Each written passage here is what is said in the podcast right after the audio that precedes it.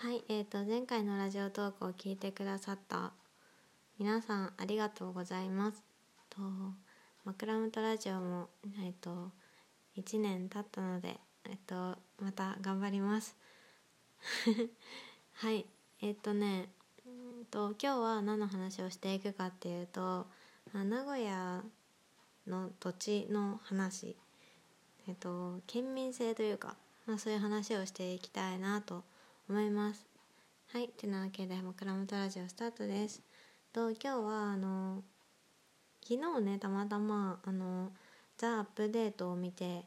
えっとザ・アップデートっていうのはあのニュースピックスとツイッターが共同で作ってる確か確かそうやって作ってるえっとニュース経済番組なんですけどあのペンパイナッパアッポペンの人となんかいろんなそのテーマに沿ったなんか会社の社長だったりなんかいろんな人が 専門家の人々が集まってやるやつ。あのラジオトークの社長の井上さんも出てたよね。あの音声メディアはなんだっけどうなるかみたいなやつ。あれも面白かったんだけどそうそれでなんか、まあ、きっかけはそれだったかな。最初にラジオトークのあの社長が出てて見始めたっていうのがあるかな、まあ、その後もいろいろね面白いのやってて例えばえっとね家賃か持ちん？賃貸か持ち家かどっちが結局正解なのかとかあとね面白かったのはあのネットフリックスはメディアを制するのかとかあとオンラインサロンとはみたいな そういう話をあのいつもね面白いことを取り扱っているんですけどもで私いつも楽しみにしてるんですけれどもあのね昨日がねなんかあの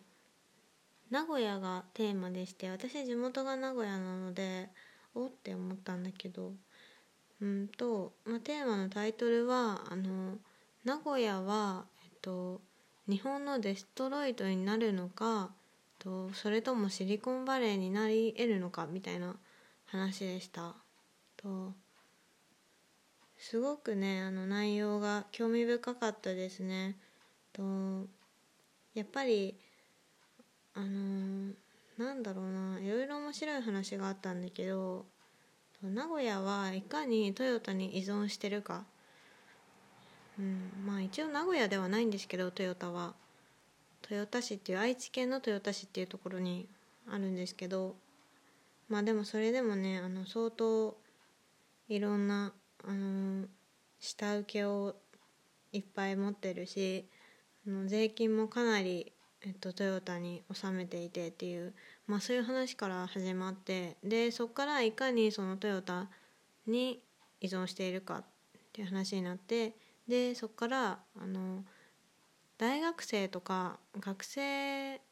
とその親世代があのそのトヨタに就職すれば大丈夫だろうみたいなそういう保守的な思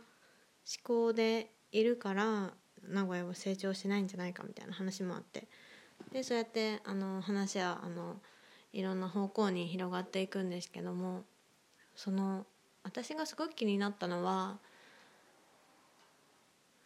名古屋があの保守的すぎるみたいな話ですね。でうんまあ、私も一回上京してと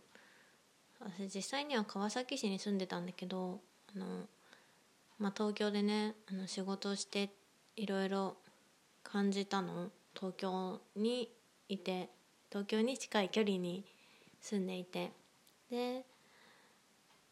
やっぱり自分の地元の名古屋は、まあ、自分が22年間育ってきたんですけどうんなんか東京と名古屋ってなんかすごいこんなに違うんだって思った。なんか正直言ってねあの仕事が多いぐらいだろうとかちょっと進んでるぐらいだろうみたいな気持ちがあったんだけど来る前は。来てみるとなんかやっぱりねあの世界が狭い感じですね。あんまりその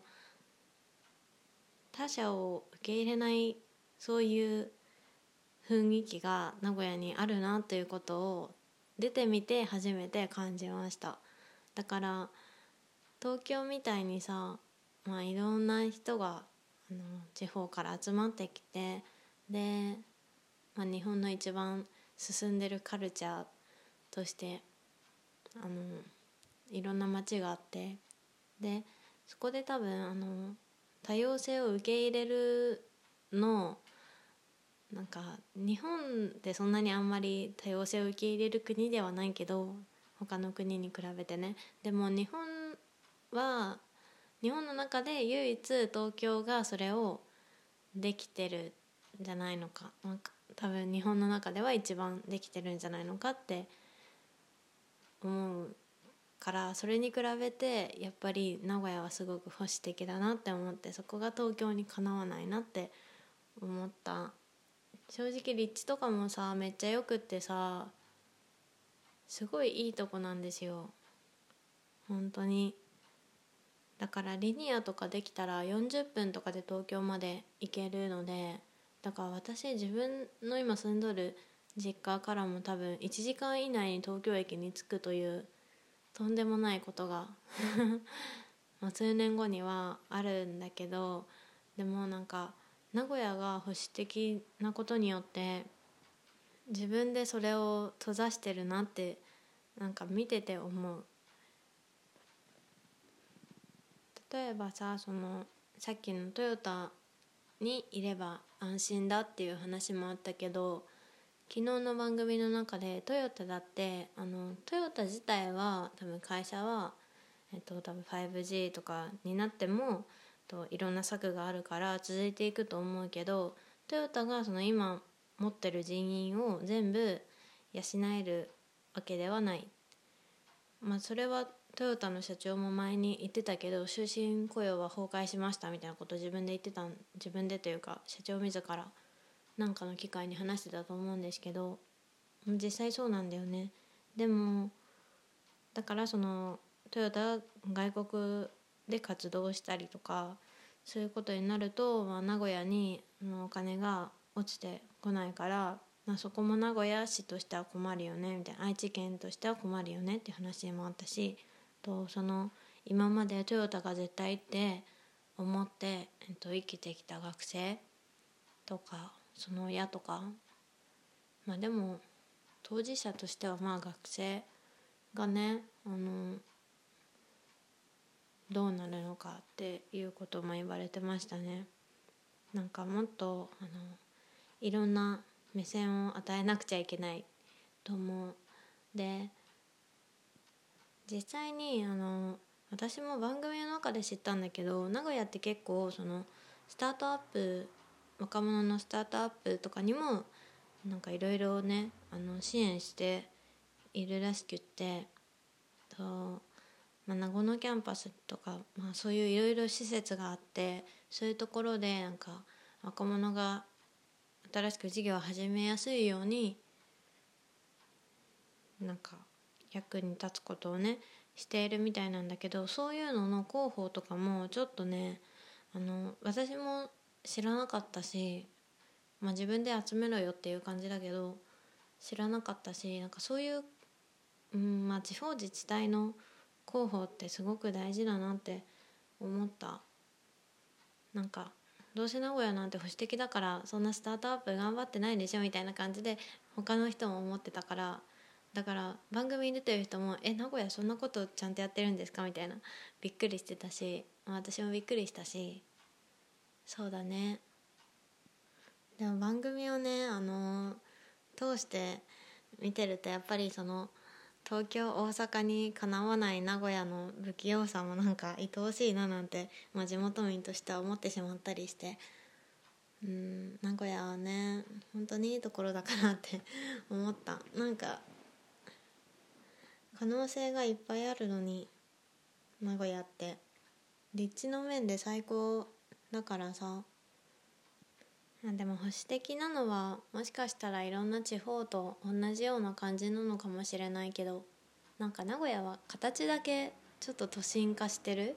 ていう感じだからあんまり気づかないかったのかもしれないだけだけどそうだね。なんかリニモとかが通ったらさ東京とかで仕事してる人が名古屋にいっぱい住んだりしたらいいのになって思った。いやでもなんかそんなあのなんだろう。タワマンとかバンバン立ってほしいとかは思わないけどでもなんか住むにはめちゃいいと思うからそういうのもあってもいいのになとか思った。そんな感じでなんか真面目な話でしたが今日は。おしまいです。バイバイ。